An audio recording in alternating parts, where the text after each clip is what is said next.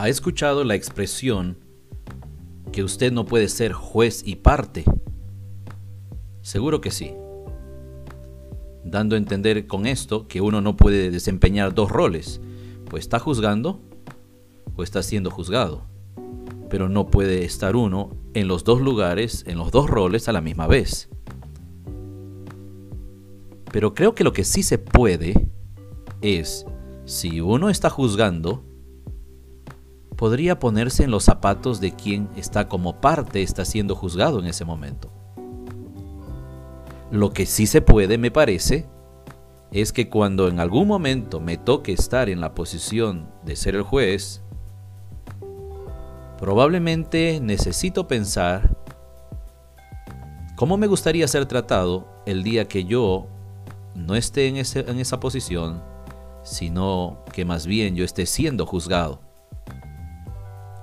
Bueno, son pensamientos para reflexionar, pero a lo que quiero llegar es a lo que dice la Biblia en el Evangelio según San Lucas, en el capítulo 6, en el versículo 37 y 38.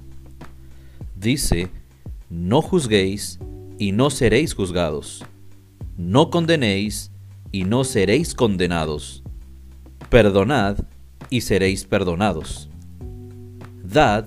y se os dará medida buena, apretada, remecida y rebosando darán en vuestro regazo.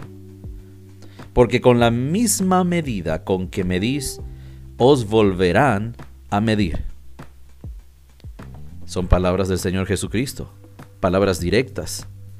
Podría parecer palabras fuertes, pero dentro de estas palabras del Señor Jesucristo se encuentra un principio que rige en nuestro mundo y así ha sido siempre y así seguirá siendo. Dios en su divina providencia ha establecido que este asunto de lo que uno otorga más adelante lo recibe con creces.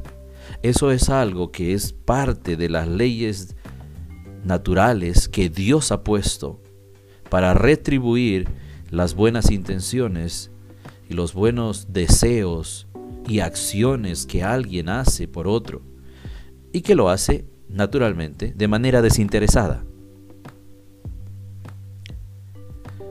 Seguramente he escuchado también el adagio popular de que todo da vueltas. Yo he escuchado esta expresión en más de una oportunidad.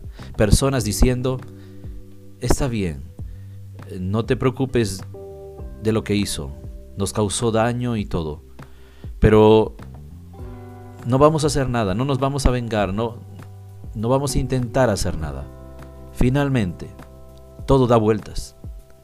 Y cuando alguien ha dicho esto, lo ha dicho con la esperanza de que el dolor que le ha sido causado, la injusticia de la cual ha sido víctima, en algún momento, tarde o temprano, todo da vueltas o el mundo da vuelta. Quiere decir, en algún momento se me hará justicia. Y aquel que está siendo injusto conmigo, la injusticia que me está causando, la injusticia que está practicando, seguramente la vida se lo volverá a pagar. Hay sabiduría en esto. Dicho de una forma u otra, en una cultura o en otra, en un idioma o en otro. Lo cierto es que lo que uno siembra, eso también cosecha. Lo que uno entrega, eso tarde o temprano va a recibir. Por eso es que las palabras del Señor Jesucristo al final del versículo 38 dice, porque con la misma medida con que medís, os volverán a medir. Pero ¿de qué está hablando el pasaje? Dice, no juzguéis, versículo 37 de San Lucas 6. No juzguéis y no seréis juzgados. No condenéis y no seréis condenados. Perdonad y seréis perdonados.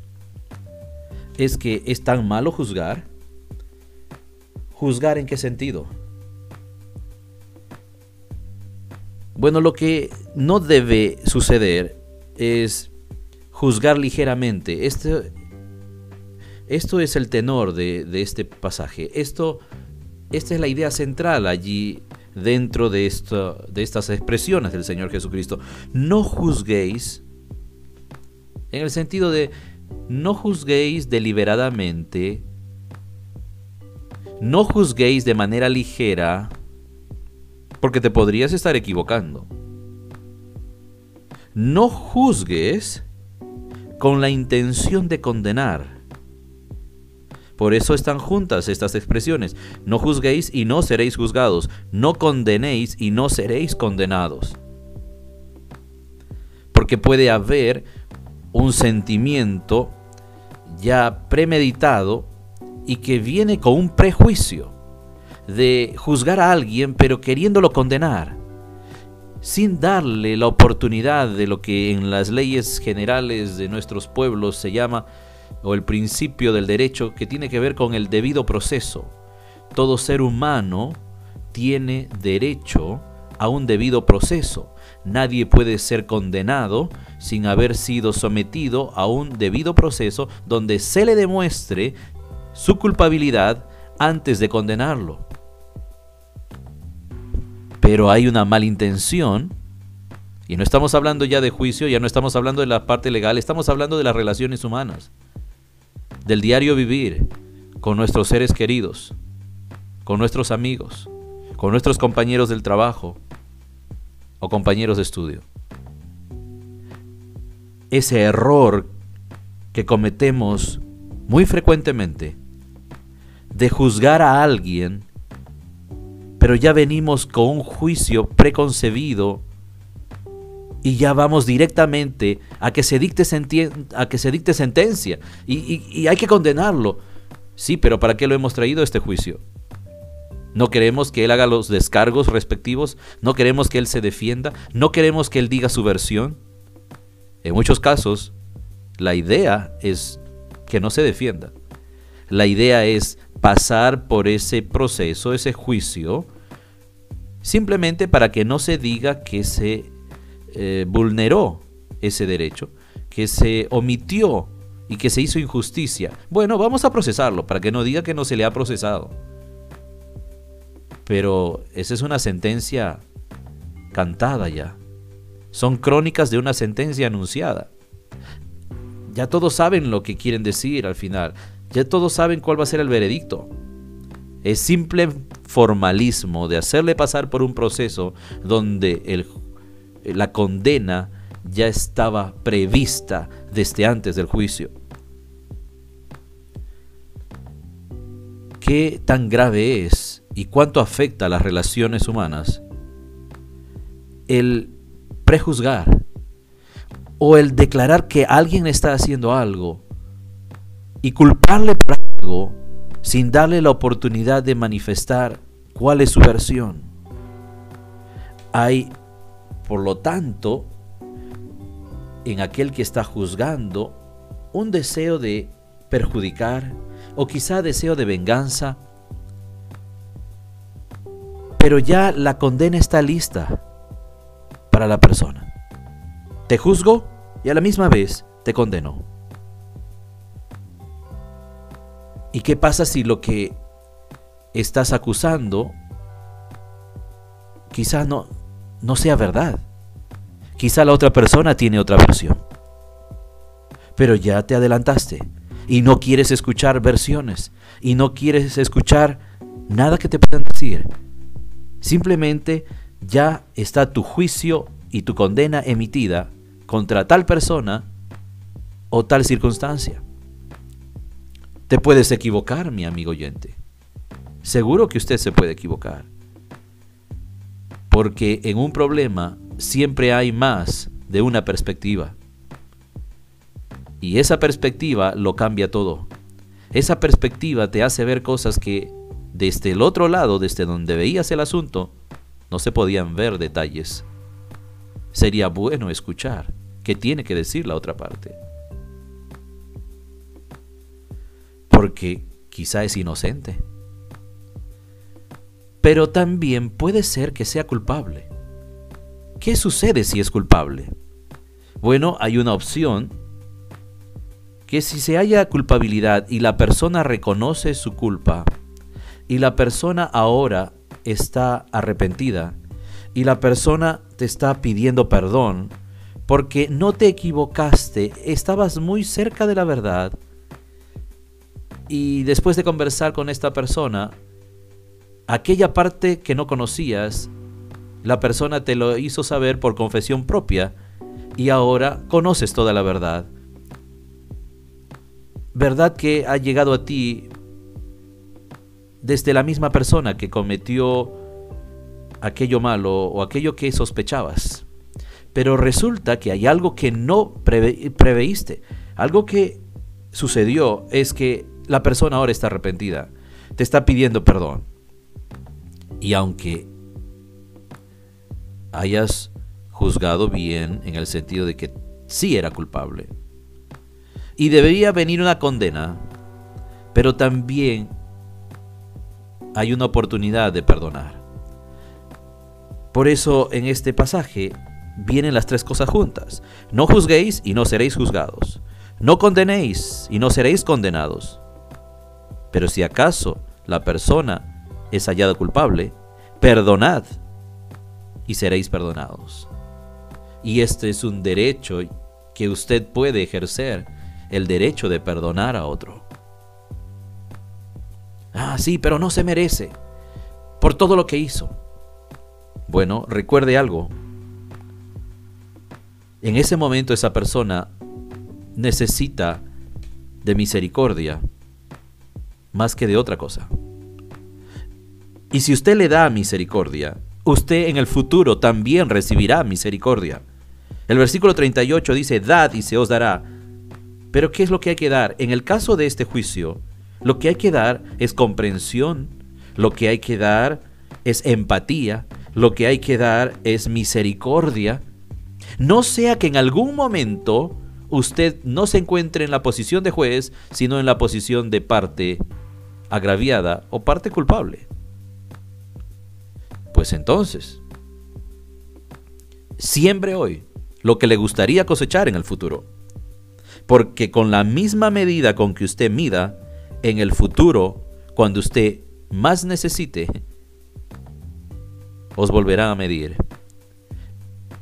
Y de acuerdo a lo que entregó en el pasado, recibirá en el futuro.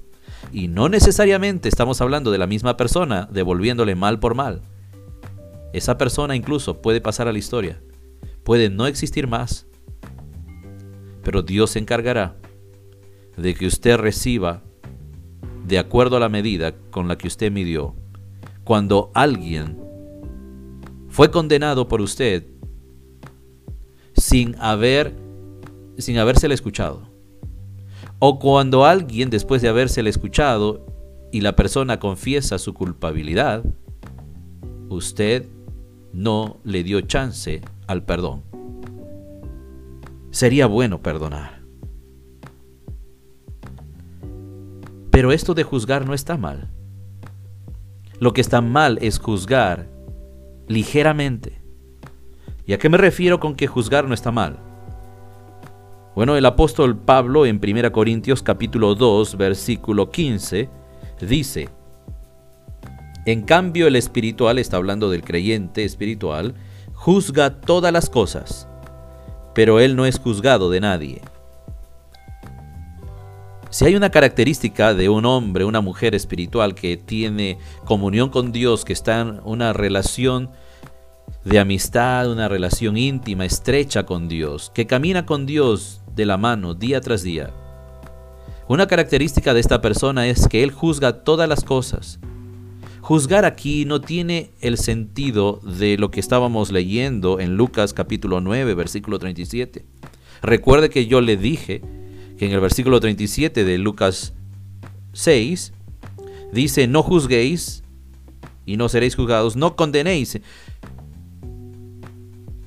El juicio aquí viene ya en un solo paquete, juicio y condenación.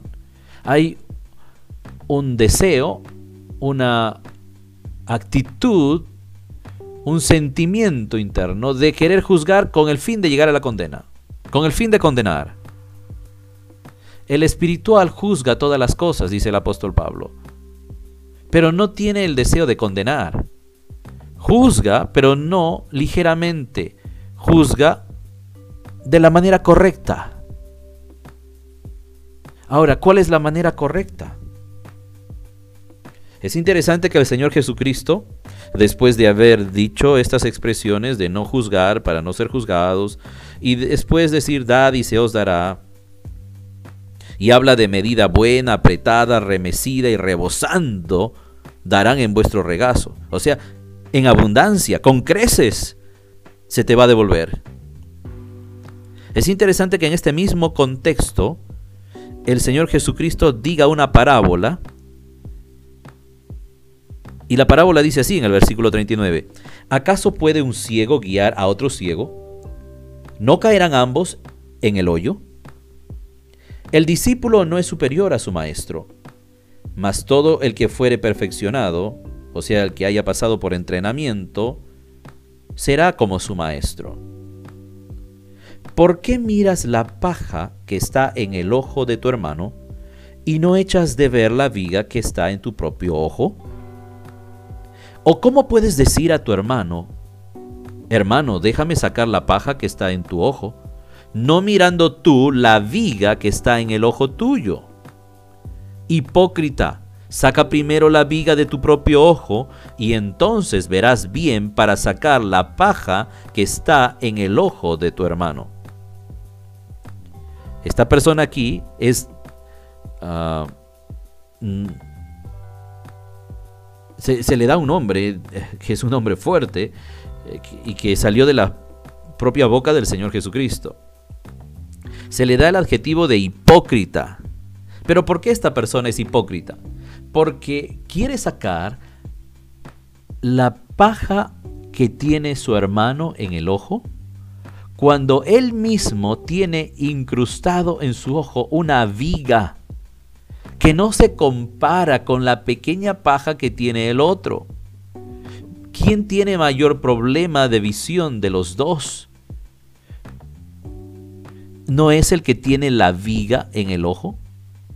En comparación a aquel que solo tiene una pequeña paja en su ojo. Y el Señor Jesucristo dice, ¿cómo un ciego va a guiar a otro ciego? Ambos van a caer en el hoyo. El Señor Jesucristo le dice hipócrita porque la persona teniendo clavado a su ojo algo que le está impidiendo ver bien, intenta sacar la paja del ojo ajeno. ¿Cómo va a poder hacerlo cuando él mismo está afectado en su visión? Pero el Señor Jesucristo recomienda, le dice al hipócrita, mira, haz esto, saca primero la viga de tu propio ojo y entonces verás bien para sacar la paja que está en el ojo de tu hermano. Es decir, no es que no puedes sacar la paja del ojo de tu hermano. Quiere decir que no es que no puede usted juzgar. Pero para juzgar hay que tener criterio. Para juzgar hay que tener la visión correcta, la perspectiva correcta. Pero si yo padezco de algo que es mucho peor que aquel a quien yo se supone que quiero ayudar y le estoy juzgando, lo estoy reprendiendo, no voy a poder, porque mi visión está afectada. ¿Cómo podría ayudar a otro que tiene un mal menor? Lo que debo hacer, según lo que dice el Señor Jesucristo, es sacar primero la viga de mi ojo, o sea, arreglar mi situación, hacer un autoexamen, reflexionar sobre mi propia condición y ver si tal vez yo no estoy fallando en grado mucho mayor de lo que esta persona a quien estoy juzgando está fallando. Y quizá tenemos el mismo problema, parecido, un problema de visión, con la diferencia que él tiene una paja en comparación a la viga que tengo yo. Quiere decir que yo estoy peor. Sin embargo, el texto deja bien claro que si yo saco la viga de mi ojo, entonces ya podré ayudar al otro que tiene una paja en su ojo. No me está censurando el pasaje. No está diciendo el Señor Jesucristo que absolutamente no te metas, no te metas a sacar pajas de ojos ajenos. No, puede hacerlo, siempre y cuando usted mismo se haya quitado la viga de su ojo primero. Entonces podrá ver bien para ayudar al otro. Si usted no hace esto, y usted teniendo el mismo problema o quizá mayor, más grave todavía, es interesante que alguna persona puede juzgar a la otra de alguna mentira, cuando él en su haber tiene muchas mentiras mezcladas con otros pecados más. Qué hipócrita, ¿verdad? Y está intentando juzgar al otro por haber dicho una mentira. Sin embargo, él tiene muchas mentiras en su haber y además ha mezclado con otras cosas. ¿Cuál es la actitud o cuál es la forma correcta de juzgar? El Señor Jesucristo dijo en Mateo capítulo 18, versículo 15. Por tanto, dice, si tu hermano peca contra ti, ve y repréndele, o sea, júzgale, estando tú y él solos. Si te oyere, has ganado a tu hermano. Has ganado a tu hermano. Este esta debe ser la motivación para, para juzgar a otro. Querer ganar al hermano. Es decir, no perderlo como hermano. Juzgar, sinónimo de reprender al hermano, debe ser algo que se hace a solas, estando tú y él solos. Si te oyere, o sea, si se dejare sacar la paja de su ojo, has ganado tu hermano. Y qué bueno sería que esa fuese la motivación inicial.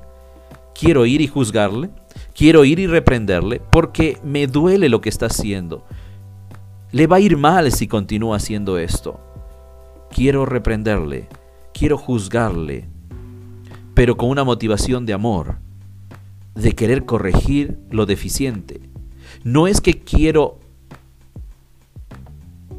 dañarle el ojo del hermano. No, quiero quitarle la paja de su ojo para que él pueda ver bien, porque me interesa que vea bien. No es ir con un ánimo de juzgar y condenar, es decir, de ir y quitar el ojo y dejar sin visión. Ahora, reflexionemos en estas cosas, entendiendo algo que el Señor Jesucristo dijo, porque con la misma medida con que medís, os volverán a medir. Cuando esté usted en la posición de juez, me refiero, cuando usted esté en la posición de aquel que podría ayudar a otra persona que está cometiendo algún error, venga con la actitud correcta. Venga con la motivación correcta, que es ayudar y ganar a su hermano. No venga para juzgar trayendo condena. Ve y repréndele estando tú y él solos. Si te oyere, o sea, si te oyere significa, si él reconociere que lo que le estás confrontando, lo que le estás reprendiendo, tiene, tiene razón usted. Y él reconoce y él dice, te he fallado tienes razón, no volveré a cometer el mismo error. Perdóname. Entonces usted perdónele, haga uso de su derecho de perdonar y resarcir una vida, restablecer una relación, salvar esa relación, porque mi querido amigo oyente, quiero decirle algo, en esta vida, si hay algo que importa, son las relaciones humanas.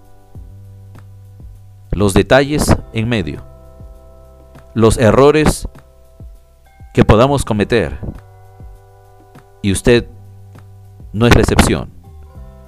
Usted en algún momento se va a encontrar en la situación de tener una viga en su ojo. y va a querer que otro venga con el ánimo de ayudar, no de destruir. Así que errores cometemos todos, faltas cometemos todos. Usted en algún momento le tocará, algún otro lo hará en otro momento para con usted. Pero lo que queremos al fin de cuentas, al final de la jornada, es salvar la relación, la amistad, el compañerismo, la hermandad, ganar al hermano. Y esto únicamente se puede hacer por la vía del perdón. Bendiciones para usted.